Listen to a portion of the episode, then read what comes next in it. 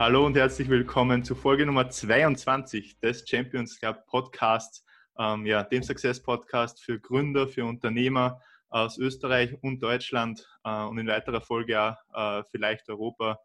Ähm, mit Tino Hartmann heute, ähm, CEO und Founder äh, von Baby Sweets, ähm, deutsches E-Commerce Startup, ähm, das gerade ziemlich durch die Decke geht. Äh, mittlerweile über 30 Mitarbeiter, gerade Series A Runde abgeschlossen, ähm, über 3000 Produkte in ihrem Online-Shop und mit einer Community von knapp 500.000 Leuten ähm, auf den Social-Media-Kanälen. Ähm, Tino, großes Dankeschön, dass du die, die, die Zeit nimmst am Sonntagmittag. Ähm, vielleicht gibst du mal ein bisschen Kontext zu dir, zu deiner Person. Was waren die Hintergründe hinter der Gründung von Baby Sweets? Ähm, und ja, gib den Leuten äh, ein, bisschen, ein bisschen Kontext zu deiner Person. Ja, danke dir, Horst. Auch danke für die Einladung ähm, zum, zum, zum äh, Gespräch heute. Ähm, ja, ich bin Tino, ich bin äh, 34 Jahre und einer der Gründer von Baby Sweets. Ähm, komme gebürtig aus Halle an der Saale. Aktuell wohne ich in Leipzig und ähm, ja, habe so ein bisschen äh, den, den Marketing- und äh, BWL-Background, habe in Halle studiert und äh, bin dann sehr stark im Thema Online-Marketing eingestiegen und das war eigentlich auch so der, einer der Punkte, wo es äh, dann Richtung Baby Suites ging. Bei uns ist dann irgendwo recht schnell auch ein Antrieb gewachsen, äh, ja, selbstständig in die Selbstständigkeit reinzukommen. Ich habe mit meinem Geschäftspartner Tom äh, ja aber recht viele, viele Jahre eine kleine GBR, so im Nebenerwerb zu Studentenzeiten geführt, äh, wo wir diverse Projekte auf eigener Basis, aber auch für Kunden umgesetzt haben. Und wir haben eigentlich recht lange also die passende Idee, das i-Tüpfelchen gesucht, wo dann, äh, sag mal, die, die Selbstständigkeit dann äh, relevant wurde. Und das war dann 2014 soweit. Wir hatten 2014 den Gedanken, eine Community auf Facebook aufzubauen und äh, standen eigentlich nur vor dem Punkt, was, was, was wird denn auf Facebook gesucht, was, was, ist, was geht viral. Und da sind wir über zwei Themen gestolpert, Baby, Family ähm, oder Katzenvideos, muss man ganz salopp sagen, ähm, weil man natürlich da sehr stark mit Emotionen spielen kann. Und wir sind halt bei den äh, Babys gelandet, auch so ein bisschen getrieben dadurch, dass äh, meine Frau 2014 schwanger geworden ist. Ich wollte gerade fragen, das hat sicher irgend wahrscheinlich, oder sehr wahrscheinlich, äh, hat es da eine, an, an an, an Moment gegeben. Okay, cool. Genau, es hat ein Stück weit natürlich mit reingespielt und war dann auch natürlich in den ersten Jahren ein äh, schöner äh, Use Case, den man dann auch parallel mit äh, auseinandernehmen konnte. Und nee, so kam es eigentlich auch, dass wir äh, so über zwei Jahre das ganze Thema so auch nebenberuflich äh, angeschaut hatten, so Ende 2015, Anfang 2016 so die ersten 100.000 Follower auf Facebook aufgebaut hatte und dann halt überlegt hatten, was machen wir daraus? Irgendwo muss man, ich sag mal, das Potenzial, was da in der Community steckt, äh, auch umsetzen mhm. und hatten dann halt wirklich klassisch angefangen, äh, ein Business Case zu schreiben, ähm, das Ganze äh, ja, auf Papier zu bringen und natürlich auch zu gucken, wie konkret man das Ganze aufsetzt. Ursprünglich hat man eigentlich auch einen Gedanken, äh, in Richtung Marktplatzgeschäft zu gehen. Ähm, ähm, damals war ja auch noch der Wanda sehr, sehr großer Player in dem Bereich, ähm, wo wir auch äh, über diverse Händler Kontakte schon aufbauen konnten und so weiter. Und ja, im April 2016 war es dann soweit, dass wir ähm, gegründet haben. Ich war damals selbst noch in München äh, tätig, bin dann äh, wirklich den harten Weg dann aus der Anstellung raus in die Selbstständigkeit gegangen. Aber ähm, wir hatten von Grund auf gesagt, dass wir das Unternehmen hier in der Region in Halle Leipzig gründen. Und das war dann eigentlich der Beweggrund 2017 wieder zurück nach Leipzig zu gehen mit der, mit der Familie, meine Frau zu dem Punkt dann auch mit äh, an Bord des Unternehmens zu holen. Und ja, man kann sagen, wir haben von Anfang an eben aus der Community heraus ähm, den Gedanken fokussiert, äh, uns wirklich auf besondere, exklusive Baby-Fashion-Accessoires äh, zu spezialisieren und äh, uns da auf der Basis auch so ein bisschen abzuheben gegenüber dem, dem Wettbewerb, der da natürlich besteht in dem, äh, in dem Bereich, ohne Frage. Mhm.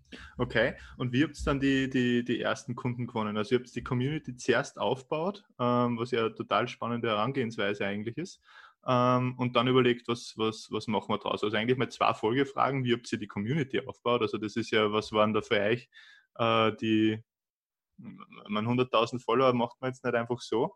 Äh, da habt sicher den ein oder anderen, ähm, ja, das eine oder andere richtig gemacht. Also wie habt ihr das, wie hast den Prozess empfunden und warum glaubst du, habt ihr so gut äh, da euch äh, Community aufbauen können und wie war dann dieser Switch? Also ähm, habt ihr die Community dann direkt monetarisieren können? Das heißt, habt ihr von vornherein Geld verdient oder wie habt ihr dann die ersten Kunden gewonnen?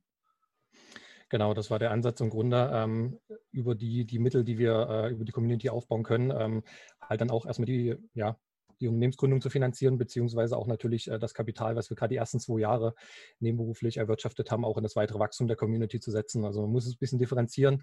Äh, wenn man sich mal so die Entwicklung des, des organischen Traffics und auch des, des, Feeds auf Facebook anschaut, war es einfach vor, ich sage mal mittlerweile auch schon sechs, sieben Jahren einfach deutlich einfacher, auch organisch äh, Communities, äh, Fanpages, aber auch äh, Gruppen aufzubauen, was mittlerweile natürlich sehr, sehr stark über den Paid-Kanal ähm, mhm. gepusht wird von Facebook aus. Und äh, wir hatten damals schon einen recht guten Mix, haben wirklich ähm, durch die Vorstellung von, ich sage mal, passenden emotionalen Produkten über ähm, Partner im klassischen Affiliate-Modell ähm, mhm. ja, uns monetarisiert, klar über kleine Provisionssummen, äh, das, das Ganze dann natürlich wieder in das weitere Wachstum gesteckt und äh, hatten von Anfang an sehr, sehr parallel eigentlich äh, organischen Traffic äh, fokussiert, aber natürlich auch Pay-Traffic, ähm, um die Kunden äh, dann zu unseren Followern zu machen.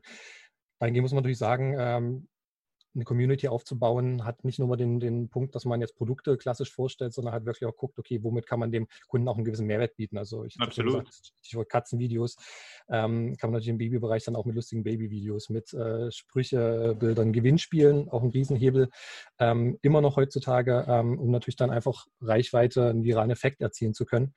Ähm, und ja, vor diesem Hintergrund muss man einfach sagen, es ist äh, da ganz gut gelungen, so die ersten zwei Jahre auch diesen, diesen Schwung mitzunehmen.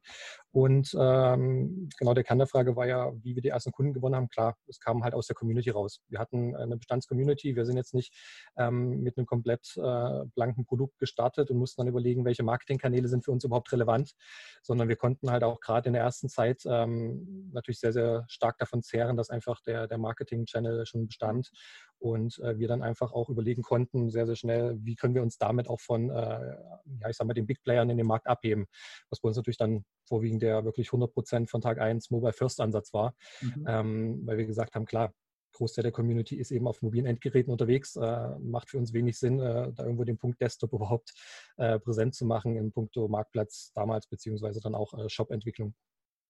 Spannend. Und habt ihr in eurer Anstellung, also was habt ihr ähm, gemacht, während ihr nebenbei die Community aufgebaut habt? Hat euch das irgendwie geholfen oder war das eigentlich wirklich nur Job und ähm, äh, fertig?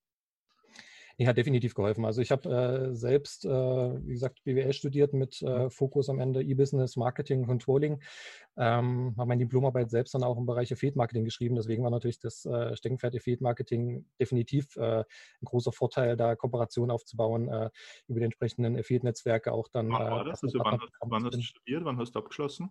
Ich habe 2011 abgeschlossen mhm. ähm, und bin dann äh, dort dann auch in Leipzig hier den Job-Einstieg klassisch gemacht und äh, dann aber relativ schnell nach anderthalb Jahren dann in München gelandet mhm. und äh, hatte dann äh, das war die Firma Copona damals äh, im Bereich Display Retargeting ähm, betreut mit sehr, sehr viel Kundenkontakt und vielen äh, Advertisern, die wir da betreuen durften. Und äh, klar, das hat äh, vom, vom Netzwerk, äh, was man da mitgenommen hat aus der, aus der Anstellung heraus, schon sehr, sehr viel gebracht, weil man natürlich viele Marketingmanager äh, kannte, viele, viele Agenturen kannte, äh, die natürlich auch die Programme dann betreut haben, sodass man da auch einen ganz guten Start hatte, um ja über passende äh, Partnerschaften dann auch sich zu monetarisieren in der Anfangszeit.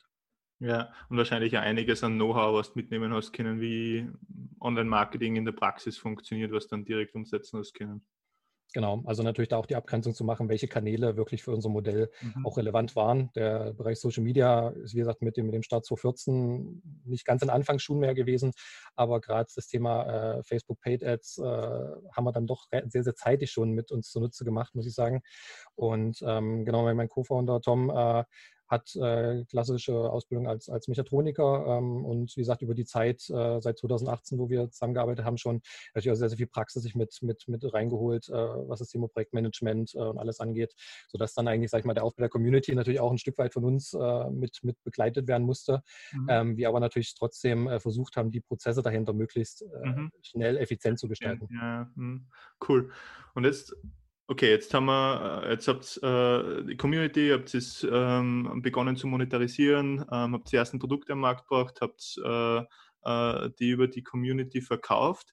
Wie war, da wart ihr zu zweit, oder? Oder habt ihr noch weitere Personen an Bord gehabt? Also das erste Jahr, 2016, waren wir tatsächlich ich alleine als Einzelkämpfer. Ja, ja. Äh, da war Tom tatsächlich noch voll in Anstellung.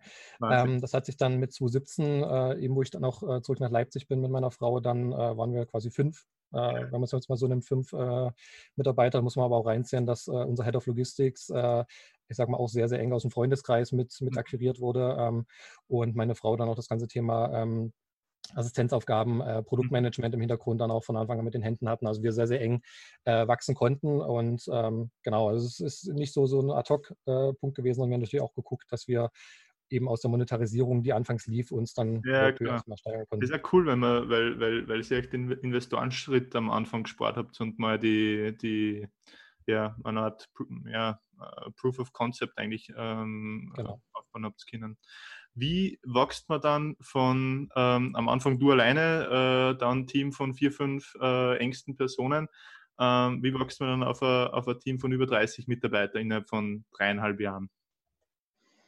Genau, es waren natürlich dann äh, bestimmte Schritte, die man dann einfach jetzt in der, in der weiteren Ausrichtung des äh, Geschäftsmodells einfach ähm, erkannt haben. Also wir haben schnell gemerkt, dass äh, der Gedanke Marktplatz dann auch schnell verworfen wurde. Wir uns äh, mit Ende 2016 dann auch den eigenen Shop äh, aufgesetzt haben, damals eigentlich wirklich noch mit klassischem Retail-Sortiment äh, über Retail-Partner wo wir eingekauft haben. Und ähm, was man natürlich sehen muss aus der Community heraus, ist nicht nur der Punkt, dass wir ähm, einen Marketingkanal haben, sondern wir haben vor allem auch einen Feedback-Kanal von Anfang mhm. an gehabt. Wir wussten natürlich sehr, sehr schnell äh, über, über das direkte Feedback in Form von Likes, in Form von Kommentaren, was, was der Community gefällt, wo, wo mhm. es hingeht und konnten natürlich auch einen gewissen Proof aus, äh, ich sage mal wirklich den Affiliate-Posts, die wir generiert haben, äh, rausziehen, welche Designs, welche Muster äh, bei den Kunden gut ankommen und haben dann natürlich unser Sortiment auch sehr, sehr gezielt ausrichten können. Und äh, vor dem Hintergrund war es dann eigentlich auch äh, naheliegend, dass wir uns äh, im Laufe des Jahres 2017 äh, eine eigene Designerin mit an Bord geholt haben, um eben dann auch das äh, Thema Eigenkollektion äh, anzutreiben. Das heißt, wir wollten eben nicht mehr klassisch über Retail, kleinere Marken, die wir dann vertrieben hatten zu dem Zeitpunkt, weiter wachsen, sondern halt eben auch über bessere Margensituationen mit eigenen Ideen ähm, eigene Kollektion entwickeln. Und das war dann eigentlich auch schnell der Wachstumstreiber, der uns dann weitergeführt hat, ähm, dieses Feedback, was wir generieren konnten, ähm, dann halt eben auch in die ähm, Struktur beziehungsweise auch die Sortimentstruktur im Shop dann äh, niederrieseln zu lassen. Und ähm, genau so hat man natürlich sehr schnell den Markt kennengelernt. Äh, wir konnten natürlich auch durch die äh, Feed-Kooperation, die wir jetzt nie aufgegeben haben. Das heißt, die Community äh, war von Anfang an ähm, nicht, nicht dann irgendwo dazu da, nur unsere eigenen Produkte ähm, zu bespielen oder zu präsentieren, sondern wir haben äh, gerade auf Facebook äh, weiterhin natürlich auch Produkte von anderen äh, Partnern, äh, äh, mhm. Dienstleistungen von anderen Partnern weiter fokussiert, um einfach darüber natürlich auch äh, ja, uns ein Stück weit quer zu finanzieren, wie du es gerade mhm. gesagt hast, nicht in den ersten ein, zwei Jahren den direkten Need für Investoren zu haben, sondern einfach zu gucken, kann man erstmal einen gewissen Proof für, das, für das Modell überhaupt aufstellen, um dann zu schauen, okay, wann kommt der Punkt, wo man dann wirklich ins, ins starke Wachstum Wachstum reingehen muss. Sehr cool. Und was waren ähm, auf dem Weg äh, eure größten Challenges? Also wo, wo, wo, hat's, wo hat die Hütte dann damals zum Brennen angefangen? Genau, also klar muss man einfach sagen, äh, dass das Thema Kapitalakquise war dann irgendwann auch nicht so weit weg, ähm, dass man gesagt hat, okay, wir haben jetzt einen gewissen Proof ähm, äh, des Modells aufgestellt. Wir konnten halt sehen, dass äh, wir immer wieder ähm, ja irgendwo der, der Ware auch hinterhergerannt sind. Das heißt, wir haben, ich glaube, in der Anfangszeit, dass das Lager teilweise monatlich einmal komplett umgeschlagen, was einfach im E-Commerce nicht gesund ist. Mhm. Und äh, da war dann einfach der Punkt, Warum? dass man sich beschäftigt. Warum ist das nicht gesund? Ähm, für, ich sag mal, von unseren Vertriebswegen her war es zwar möglich, das zu machen, weil wir sehr, sehr stark auch über Großhändler am Anfang eingekauft haben, mhm. eben über die kleinen Retailer, die uns dann auch schnell und kurzfristig beliefern konnten. Aber halt je ähm, größer man wurde, desto detaillierter musste man natürlich auch die Sortimentsplanung, die Produktionsplanung angehen. Und ähm, da war es dann halt nicht mehr so, dass man, sag ich mal, mit einem Klick dann halt die Ware bestellen konnte, sondern halt wirklich auch mit einem äh, Vorlauf von zwei, drei, vier, fünf Monaten ähm, die Kollektion dann äh, durchplanen musste. Und äh, klar mit einem komplett anderen äh, ja, Kapital dann einfach auch in die Planung gehen musste. Und mhm. Da ist es dann halt so gewesen, dass wir am Anfang eben sehr, sehr schnell das Lager umschlagen konnten, aber äh, bis zu einer gewissen Umsatzgrenze war es dann halt dann teilweise schon kritisch, weil wir sehr, sehr schnell bei den Bestsellern eben auch out of stock gelaufen sind, mhm. beziehungsweise wir auch schnell gemerkt haben, dass... Ein gutes Zeichen ist, weil von Marktseite kommt, hey, ich will mehr. Richtig, genau. Beziehungsweise, was man natürlich ins Negative drehen kann, äh, in dem Fall ist, dass äh, durch die Saisonalität, wenn man halt äh, sich über Retail-Partner nur saisonale Produkte mhm. ähm, bezieht, dass die natürlich an einem gewissen Punkt dann halt einfach weg sind, ausverkauft sind. Mhm. Und äh, es für uns in dem Moment einfach auch schade ist, äh, solche Produkte nicht über einen längeren Zeitraum ähm, beziehen zu können. Und das war natürlich dann eher umso mehr ein ausschlaggebender Punkt, sich wirklich auf die Eigenkollektion und äh, für uns dann natürlich das Never Out of Stock Produktionsthema mhm. zu fokussieren. Okay, super spannend. Wie, und was waren dann die, die Schritte? Also wie habt ihr eigentlich generell die Logistik gemacht? Habt ihr selbst ein, äh, ein Lager gemacht und dann einfach wirklich am Abend einfach die Päckchen zusammengebaut und verschickt? Oder habt ihr da mit einem Dienstleister gearbeitet oder wie hat das funktioniert? Wie habt ihr das organisiert? Genau, also wir hatten von Anfang an äh, tatsächlich so zweigleisig getestet. Äh, der erste Gedanke war wirklich über Amazon FBA äh, als, mhm. als äh, ja, darüber unsere Produkte direkt zu versenden, was allerdings mit dem Hintergrund äh, Markenaufbau nicht ganz kompatibel war, weil wir natürlich das Thema haben, ähm, die, äh, ja, das Paket bzw. die Versandtüte an sich ist natürlich auch ein sehr, sehr starker Träger der, der, der Marke. Ähm, und wir haben uns dann eigentlich auch relativ schnell dafür entschieden, äh, wirklich ein eigenes Lager aufzubauen, das auch nicht in fremde Hände zu geben. Mhm. Ähm, sind damals wirklich klein äh, gestartet mit einem, äh, ja, mit einer Bürofläche von oder Büro- und Lagerfläche kombiniert von 220 Quadratmetern, wovon irgendwie 80 Quadratmeter überhaupt nur Lager waren. Ähm, und wie gesagt, dann kann man an der Zahl schon irgendwie schnell sehen, wie schnell man dann auch drehen musste, um überhaupt mhm. mit den Lagerkapazitäten hinzukommen.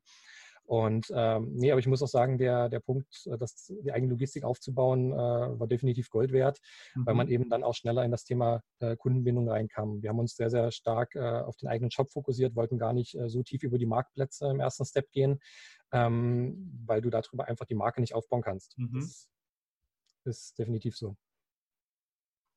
Okay, cool. Und Challenges, also wo waren jetzt die, was hat ähm, äh, du hast vorher das Thema Finanzen ähm, auf die Frage angesprochen. Also war das die Finanzierung oder äh, dann was, äh, was für euch herausfordernd war oder ähm, wo habt ihr die größten Probleme im Aufbau gehabt? Genau. Ähm, ja, in der Akquise muss man sagen, ähm, dadurch, dass wir am Anfang nicht klassisch auf die, ich sag mal, großen VCs oder äh, Privatinvestoren zugegangen sind, sondern auch sehr, sehr viel regional mit hiesigen ähm, äh, Förderbanken äh, gestemmt haben auch, ähm, war es natürlich auch so ein gewisser Punkt, äh, unser, unser Business Model einfach mal zu erklären. Also was machen wir wirklich? Und da war natürlich so die erste Challenge, äh, tatsächlich auch schon vor der Gründung, äh, ähm, so ich sag mal, alteingesessenen Bankern zu erklären, was wir überhaupt über Social Media machen und wie wir über Social Media Produkte an den Mann bringen können. Ja. Ähm, klar, das war am Anfang eine Challenge, die wir sehr gut meistern konnten, äh, da auch Glück hatten mit, mit äh, mit den Ansprechpartnern, die sich dann aufgetan haben. Und äh, was dann natürlich im Laufe der Zeit einfach reinspielte, war äh, das Thema Fokussierung und auch Skalierung des Businessmodells. Das heißt, wirklich zu schauen, ähm, gibt es irgendwo überhaupt in dem Markt, in dem Modell Grenzen, an die man irgendwo in irgendeiner Weise stoßen kann, sei es jetzt im äh, Marketingkanal, sei es äh, in, den, in den Reichweiten, äh, was ich eingangs schon gesagt hatte, dass irgendwann der Punkt auch kam, dass die organische Reichweite bei Facebook immer weiter eingebrochen ist und dass sich dann automatisch irgendwo in dem Bereich Pay-Traffic mehr geschoben hat ähm, wo wir uns natürlich immer wieder das Businessmodell hinterfragen mussten. Ähm, einfach zu schauen, okay, sind wir da auf dem richtigen Weg, beziehungsweise gibt es irgendwo mal einen Punkt, wo wir vielleicht hätten links abbiegen sollen. Und ähm, ja, mit dem weiteren Wachstum war dann eigentlich das Thema Fläche, also äh, Lagerfläche ähm, zu, zu koordinieren, ähm, wo ich sagen muss, ähm, klar, im Bereich Logistik gibt es äh, gerade bei uns in der Region hier im Raum Halle Leipzig mit dem Flughafen, äh, DRL und alles vor Ort äh, sehr, sehr viele Möglichkeiten. Allerdings natürlich so diese Zwischengröße, wo wir uns, wo wir uns jetzt gerade im Raum 2017, 2018 äh, befunden haben, äh, schwierig jetzt irgendwie eine Lagerhalle mit 5600 Quadratmetern zu mhm. beziehen mit äh, damals 10, 12 Leuten ähm, und da irgendwas Passendes dazwischen zu finden. Das war tatsächlich eine Herausforderung zu dem Zeitpunkt, ähm, wo man aber sagen musste, okay, da hat man dann auch Glück, äh, was Passendes hier, sag mal, zwischen Halle und Leipzig zu finden. Äh, ein bisschen ländlich inzwischen, wo wir jetzt aktuell sitzen. Und ähm, ja, sind so kleine Herausforderungen, die wir aber trotzdem, trotz allem immer recht gut meistern konnten. Sehr cool. Sprechen wir über die Investorenakquise äh, ein bisschen mehr. Ähm, auf was hast du, ihr habt ja zwei Investoren mittlerweile an Bord. Ihr habt ja, wenn ich es richtig recherchiert habe, ein Seed Investment gemacht und jetzt gerade kürzlich eben die Series A. Ähm, auf was habt ihr äh, bei der Investorenauswahl geachtet? War es reine, äh, einfach wirklich äh, Finanzierung, einfach ähm, wo Geld im Vordergrund gestanden ist? Habt ihr versucht, äh, in einem gewissen Bereich ähm, euch Knowledge einzukaufen? Ähm, oder was waren für euch die entscheidenden Kriterien, warum ihr euch dann für die jeweiligen Investoren entschieden habt? Genau, also so zur Historie vielleicht. Wir hatten äh, im Grunde in 2017 ähm, dann die Entscheidung, ähm, eine Business Angel Runde, also eine kleinere Runde äh, vorab zu machen oder auch zu dem Punkt schon in eine größere Seed Runde zu gehen. Ähm, tatsächlich hatten uns ähm, zu dem Zeitpunkt, weil wir da eben noch so ein bisschen Erfindungsphase waren, äh, wie wir das Modell ausrichten wollen, eher für eine kleinere Business Angel Runde tatsächlich entschieden, die auch äh, damit geknüpft war, sich äh, im Grunde Knowledge mit reinzuholen. Ich muss sagen, ähm, der Business Angel äh, ist heute auch noch unser Steuerberater, den wir damals mit an Bord geholt haben. Das heißt, wir konnten den ganzen Teil Finance natürlich sehr, sehr gut besetzen und abdecken damit. Ähm, also so der strategische Punkt hat auch eine Rolle mitgespielt. Ähm, und ja, vom weiteren Weg war dann halt 2018, äh, ich sag mal, die erste größere Finanzierungsrunde, wo wir auch mit der hiesigen ähm, ansässigen äh, IBG äh, beziehungsweise von der BNP verwaltet, äh, den Risikokapitalfonds äh, des Landes Sachsen-Anhalt mit an, äh, andocken konnten und gleichzeitig auch den German Media Pool als ähm, äh, TV-Investor äh, quasi oder als Media-Investor mit an Bord holen konnten, was uns einfach noch einen zusätzlichen äh, Medienkanal abseits des äh, stärker wachsenden äh, Social-Ad-Bereiches dann halt mit aufzubauen. Ähm, wir haben uns das schon sehr regional ausgerichtet in dem Punkt. Das heißt, äh, wir hatten auch von Beginn an im Grunde sehr, sehr starke Kontakte regional bei uns im Raum Sachsen-Anhalt aufbauen können, wo es auch sehr, ich sag mal, vernetzte ähm, Startup-Veranstaltungen, Startup- ähm, Startup-Community einfach gibt. Commu ja. Genau, die Community gibt, aber natürlich auch die Business Angel-Netzwerke und eben, wie gesagt, auch mit dem IBG, mit dem Risikokapitalfonds des Landes Sachsen-Anhalt tatsächlich auch eine institutionelle Ebene gibt, ähm, die, die wir dann halt äh, im Grunde im Anspruch genommen haben. Und da war natürlich ein Punkt, äh, einfach dieses persönliche, vertrauensvolle äh, Verhältnis, was man halt aufbauen konnte durch regelmäßig, man hat sich gesehen auf diversen Veranstaltungen, man hat auch so mal miteinander geplaudert und hat dann einfach gemerkt, okay, dass das passt. Äh, wir haben zu dem Zeitpunkt 2018 auch den Need gehabt, äh, dann ja, das Wachstum zu, zu forcieren. Ähm, und äh, saßen ja damals ursprünglich noch mit dem ersten Büro in Leipzig, äh, sondern auch dann über die Landesgrenze nach Sachsen-Anhalt zurückgegangen, ähm, was dann gleichzeitig auch den Bereich äh, des, der neuen Fläche dann halt inzwischen äh, mit sich geführt hat und wollten mit dem Schwung dann einfach äh, das Wachstum im Jahr 2018, 2019 angehen und äh, das war da einfach ein großer Kapitalbedarf, der zu dem mhm. Zeit dann äh, einfach äh, ja, gebraucht wurde. Genau. Das heißt, es war äh, das persönliche, das vertrauensvolle Verhältnis, was glaube ich immer wichtig ist, ähm, dass es einfach persönlich passt, aber auch Know-how. Und Know-how im steuerrechtlichen oder in, in was für einem Bereich äh, Know-how? Genau, im Steuerberechtigten natürlich, ähm, beziehungsweise wenn man dann äh, den Gesellschafterkreis jetzt insgesamt mal anschaut, mit dem German Media Pool eben den Bereich Media, äh, Media for Equity als Partner, wo wir dann auch in 2019 äh, beziehungsweise Ende 2018 auch das Medium TV über die Sondergruppe RTL 2 mhm. äh, antesten konnten, um einfach da auch zu schauen, okay, ähm, wir haben dann sehr, sehr spannenden Zielgruppenfit einfach gesehen und mhm. äh, konnten da auch mit unserer Community äh, auch sehr gut landen. Ähm, andererseits muss man auch sagen, wir haben natürlich auch äh, von Anfang an die Fühler links und rechts äh, Richtung den großen institutionellen äh, Venture Capital Unternehmen ausgestreckt. Äh, mhm. Muss aber natürlich auch sagen, mit äh, dem Jahr 2018 ist, ich sage mal, das Thema E-Commerce nicht mehr 100% sexy gewesen für die meisten großen VCs. Ja. Ähm, und wir waren zu einem Zeitpunkt halt irgendwo so in einer, Schwelle zwischen, wir sind wirklich äh, von, von der Größe her spannend, wir sind mhm. wirklich ähm, von der Umsatzgröße einfach spannend genug, ähm, haben aber trotzdem jederzeit irgendwie immer positives Feedback gekriegt. Und da war natürlich dann der Punkt, äh, auch das Glück im Endeffekt, dass man halt über die regionalen Kontakte und Beziehungen dann halt auch trotzdem mhm. institutionellen äh, VC äh, mit an Bord holen konnte, eben über die IBG-Fonds und äh, da natürlich jetzt auch ähm, 2018, 2019 sehr, sehr stark ins Wachstum äh, investieren konnte. Sehr cool. Sprechen wir über ein anderes Thema, äh, was im Startup-Bereich immer, ähm, gerade für die Leute, die jetzt eine coole Idee haben, ähm, aber äh, jetzt ähm, ja noch nicht gegründet haben, ist das Thema Co-Founder und Co-Founder finden immer äh, ein großes. Dahingehend gleich mal zwei Fragen. Ähm, erstens, wie, wie, hast du äh, deinen Co-Founder oder deine Co-Founder äh, kennengelernt? Und zweitens, was würdest du Leuten empfehlen, die jetzt genau in der Situation stehen. Also die äh, im Endeffekt eine coole Idee haben ähm, und sich Co-Founder äh, für die Gründung ähm, oder die richtigen, noch den richtigen Co-Founder für die Gründung suchen. Was würdest du denen empfehlen? Ja, also ich muss sagen, bei uns war es tatsächlich historisch gewachsen. Ich kenne Tom im Grunde seit Jugendtagen, äh, Anfang der 2000er und äh, tatsächlich zusammengekommen halt durch den Fußball äh, und zusammen Fußball gespielt äh, im Jugendverein. Und äh, ja, da kam irgendwo so aus der Schiene heraus dann auch der, der Business-Gedanke, dass wir halt ähm, angefangen damals mit einem kleinen Fußball-Browser-Manager-Game, was wir, was wir halt im Freundeskreis entwickelt hatten und dann halt auch kommerziell betrieben haben, halt in dem Rahmen 2008 eine kleine GBR gegründet haben und das hat sich dann so ein bisschen manifestiert. Was, ihr habt Fußballmanager kommerziell betrieben?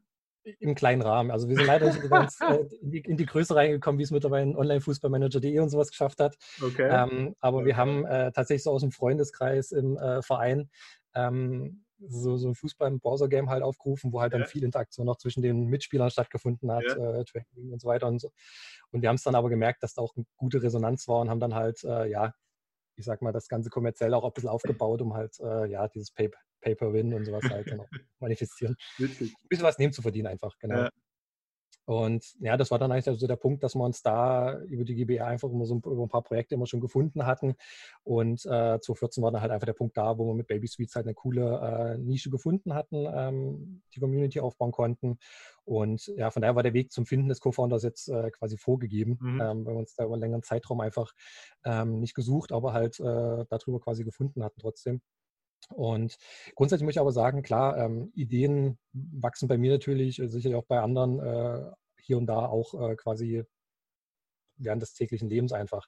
Das ist aber trotzdem natürlich der Punkt, äh, beziehungsweise meine Empfehlung immer, was wir auch sehr, sehr stark immer gemacht haben, äh, man soll die Ideen, bevor man wirklich tiefer reingeht, auch mal prüfen. Also wirklich mhm. zu schauen, okay, äh, hat die Idee Hand und Fuß, gibt es da irgendwie einen relevanten Markt und alles, was mhm. dahinter steht, ähm, um jetzt nicht einfach blind loszurennen. Wir hatten das Glück, meine Frau war bei uns immer so die größte Kritikerin, die, sag ich mal, alle Ideen, die irgendwie aufgeploppt sind, dann hinterfragt hat, auch richtige kritische Fragen gestellt hat, die uns dann auch Vielfalt verwerfen lassen.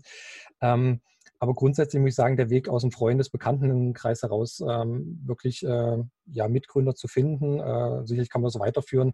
Punkto Kommilitonen, wenn es wirklich direkt aus der äh, Hochschule heraus äh, in eine Gründung geht, ist sicherlich da eher gegeben, weil man einfach über, auf einer Vertrauensbasis von Anfang an miteinander arbeiten kann. Es ist, glaube ich, schwieriger, ähm, jemanden zu finden. Ich, ich, sehe es selbst auch in vielen äh, Gruppen auf Facebook, wo ich mit unterwegs bin, wo halt Leute Co-Founder suchen, was ich immer so ein bisschen schwierig finde, mhm. weil halt klar, man kann äh, sich eine Idee mal pitchen, auch äh, um Co-Founder zu, äh, zu finden, aber trotzdem irgendwie so dieses Mindset erstmal aufzubauen und zu, zu sehen, okay, gehen wir da wirklich den gleichen Weg, das braucht halt einfach Zeit und das ja. ist, glaube ich, nichts, was man ähm, von heute auf morgen ähm, machen kann. Ich glaube, das Thema hattet ihr sicherlich bei euch im Team auch äh, zum gewissen Grad.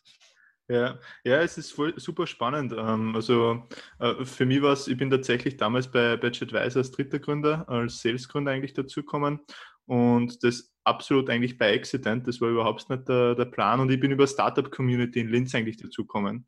Ähm, also wir haben uns vorher tatsächlich null gekannt, Markus, Matthias und ich und äh, sind über die Startup-Community äh, äh, vernetzt worden. Und genauso wie, also wie du sagst, wir haben dann zwei Wochen eigentlich super intensiv miteinander gesprochen. Also ähm, hat mir die Frage taugt, also jetzt in dem Fall, weil ich dazugekommen bin, taugt mir die Idee, ähm, kann ich mir das vorstellen, passt es persönlich, wie schaut es von der Rollenverteilung aus, etc. Also diese Themen, die es halt zum ähm, Durcharbeiten gibt.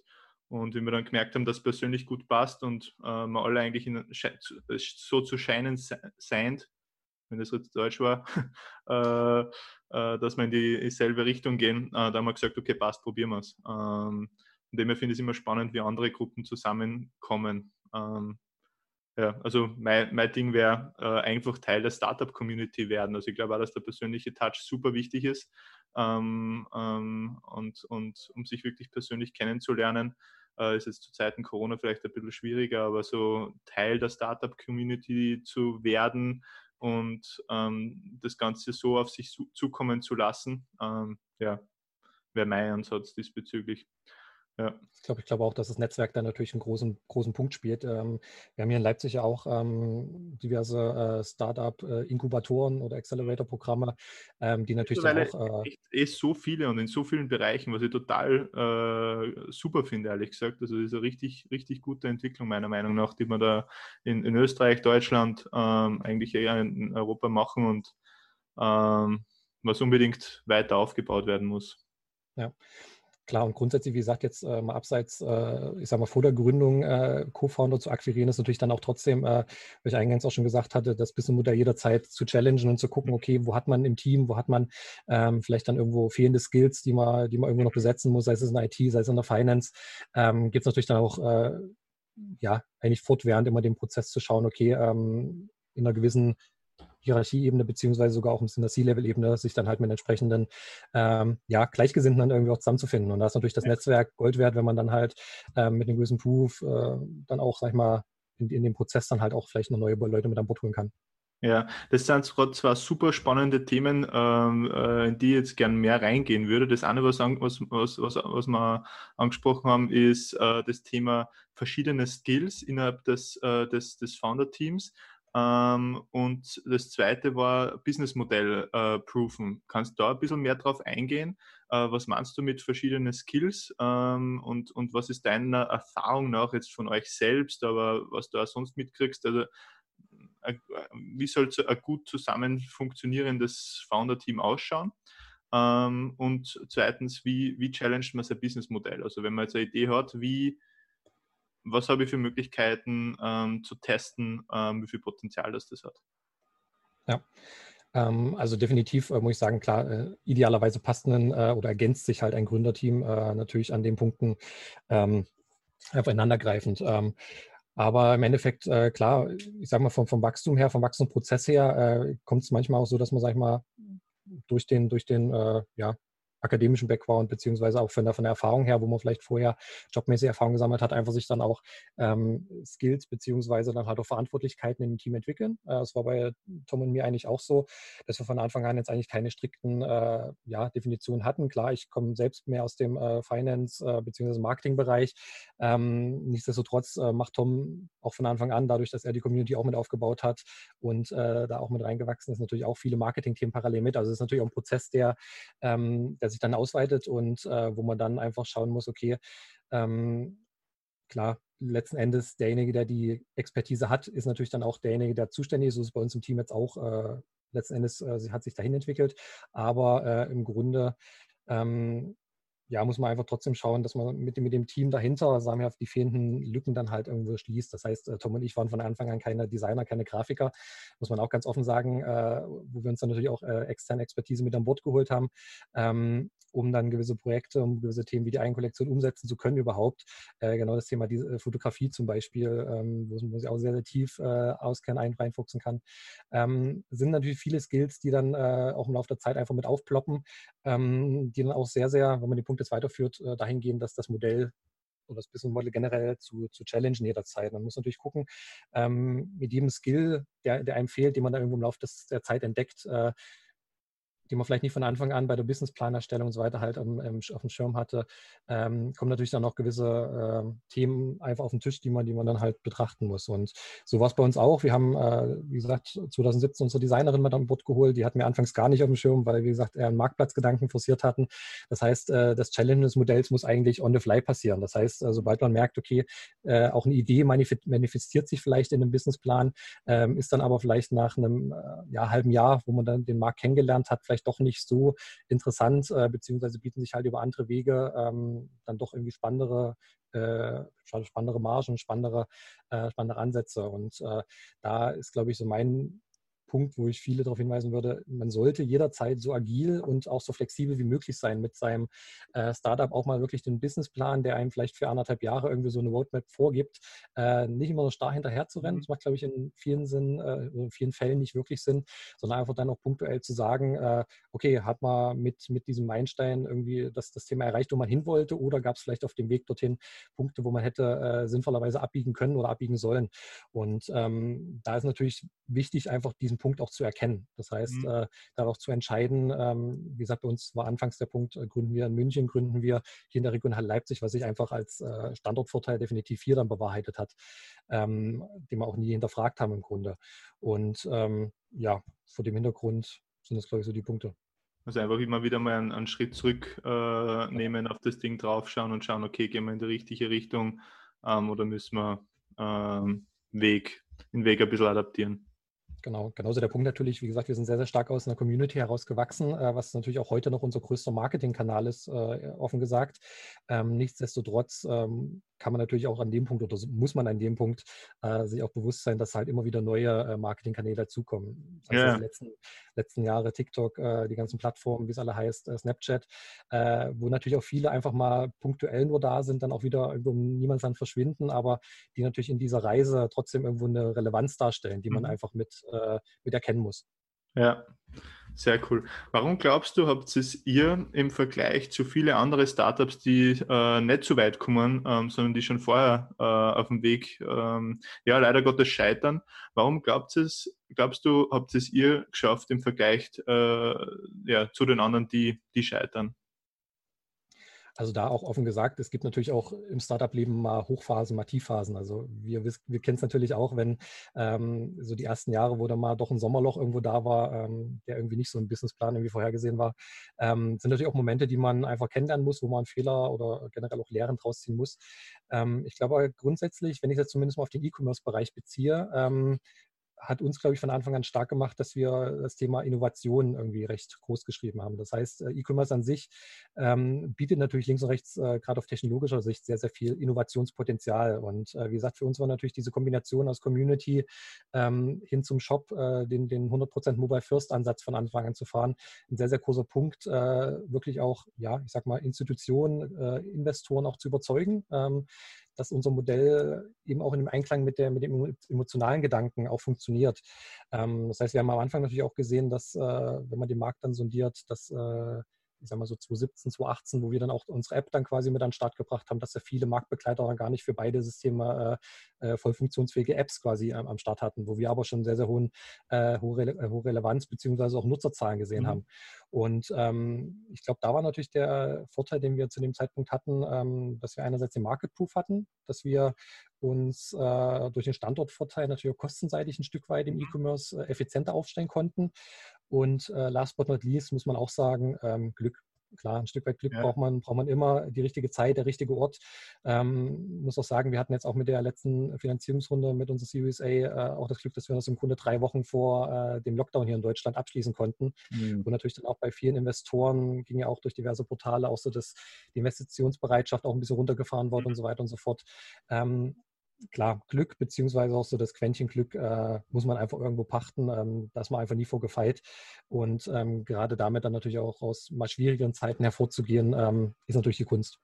Ja, weil du gerade das als Corona-Thema angesprochen hast, also wobei Corona eigentlich dadurch, dass du im E-Commerce-Business äh, tätig bist oder dass ihr im E-Commerce-Business tätig seid, wahrscheinlich weniger ähm, dramatisch äh, Auswirkungen ähm, gehabt hat Gehen wir davon aus, oder?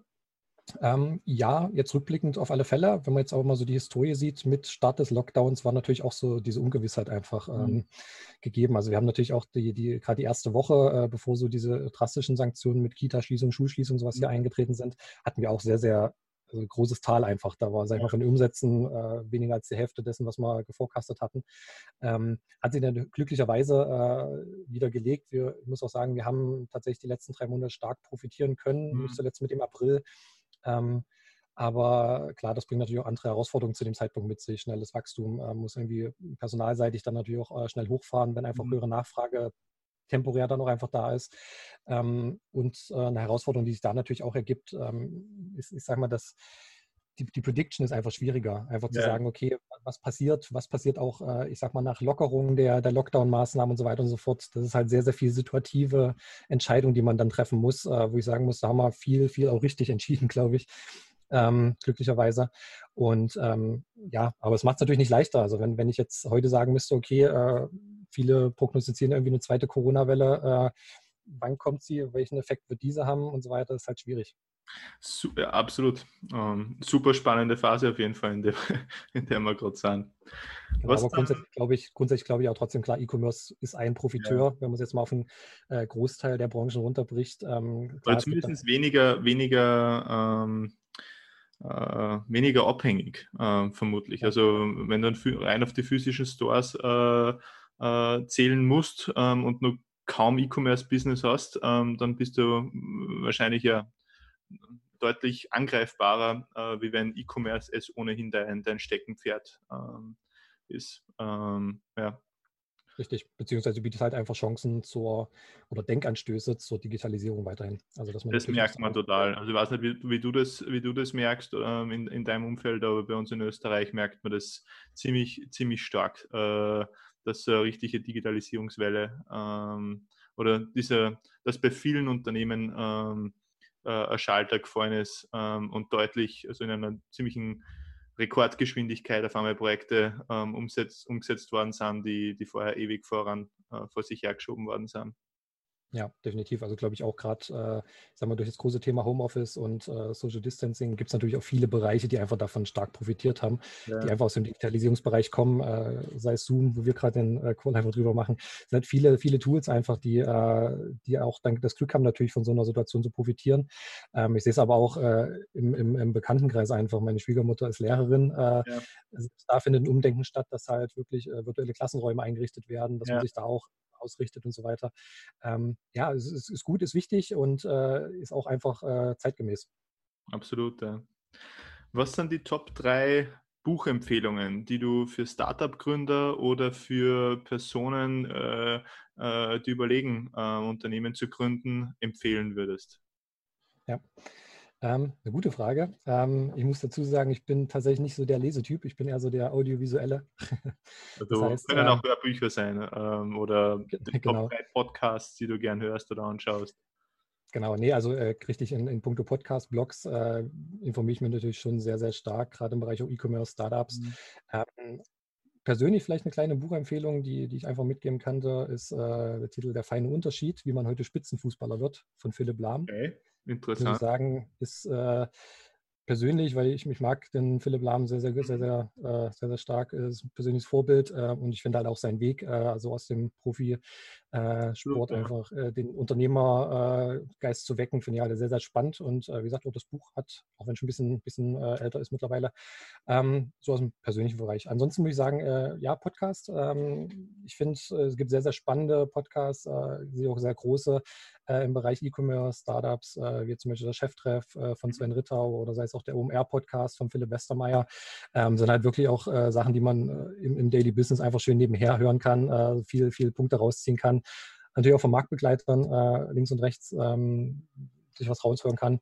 Und äh, ja, ansonsten im Bereich Blogs natürlich. Ähm, äh, mit dem Handelskraftblog äh, von DotSource oder auch Exciting Commerce von, von Jochen Krisch gibt es da sehr, sehr ähm, große Blogs, die auch sehr, sehr fundiert Themen äh, behandeln, die uns einfach auch im täglichen Business halt beschäftigen. Mhm. Das heißt, du schaust eigentlich, wenn du äh, vor irgendwelchen Problemen oder Herausforderungen oder Fragestellungen stehst, äh, schaust du diese Blogs an ähm, und ziehst dir die Information von dort raus.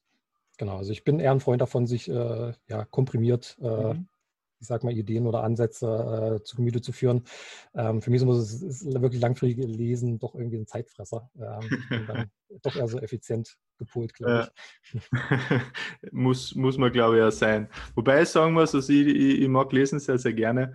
Ähm, also ich lese fast jeden Tag in der Früh äh, für, für eine halbe Stunde, stehe dafür aber auch ein bisschen früh auf, um, um in, meist, in den meisten Fällen um dreiviertel sechs. Ähm, nicht, nicht immer. Ähm, aber die, die halbe Stunde lesen in der Früh, die finde ich persönlich ehrlich gesagt ganz cool. Ähm, aber habe jetzt schon öfters gehört, dass, dass, dass Leute mehr ähm, situativ auf Blogs oder Podcasts ähm, gehen, um sie dort die, die, die, die Infos rauszusagen. Ja. Sehr cool, Tino. Äh, ich sage sag großes Dankeschön. Äh, an der Stelle äh, kurze Info. Also wenn äh, euch die Folge gefallen hat, dann unbedingt liken und äh, den Kanal abonnieren. Jede Mon jeden Montag äh, kommt eine neue Folge raus und schreibt euer Feedback ähm, rein. Also kommentiert mit eurem Feedback, was war konkret zwei Punkte. Was war euer Nummer eins Learning ähm, oder das, die Nummer eins Sache, die ihr aus der Folge mit dem Tino mitnehmen habt können? Und äh, Nummer zwei, kommentiert, was ist gerade eure größte Challenge? Ähm, also im Startup-Bereich, also wenn ihr schon gegründet habt, wenn ihr noch nicht gegründet habt, ganz egal, schreibt rein, was ist derzeit eure größte Challenge?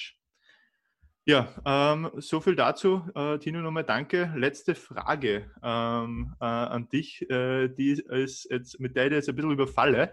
Ähm, was ist deine Definition eines wahren Champions? Eines wahren Champions, das ist eine sehr gute Frage. Ähm, ich glaube, äh, die Charakterzüge machen das aus. Ähm, Champion zu sein, kann man natürlich auf vielen Ebenen definieren. Für mich äh, zeichnet es aus, dass man trotz Erfolges ähm, einerseits bodenständig ist, also die, die Werte mitbringt, äh, ich sage mal, den Erfolg nicht zu Kopf steigen zu lassen. Ähm, und äh, sich auf Basis ähm, seiner Erfolge trotzdem nicht mit anderen unbedingt messen zu müssen. Das ist mhm. für mich so die Definition in der Hinsicht. Ähm, klar, man, man kann das in vielen Richtungen definieren, aber ich glaube, äh, so würde ich es jetzt mal hinstellen. Aber grundsätzlich, ich danke dir auch auf jeden Fall für die äh, für das angenehme Gespräch, für den coolen Podcast. Äh, mich ja. würde persönlich auch interessieren, was andere für Challenges in, in ihrem äh, Werdegang haben. Bin auch sehr gespannt auf äh, eventuelle Fragen, Kommentare und wünsche dir auch weiter. Weiterleiten. Sehr cool. Tino, großes Danke nochmal ähm, und ja, an alle äh, bis zur nächsten Folge. Ciao. Ciao.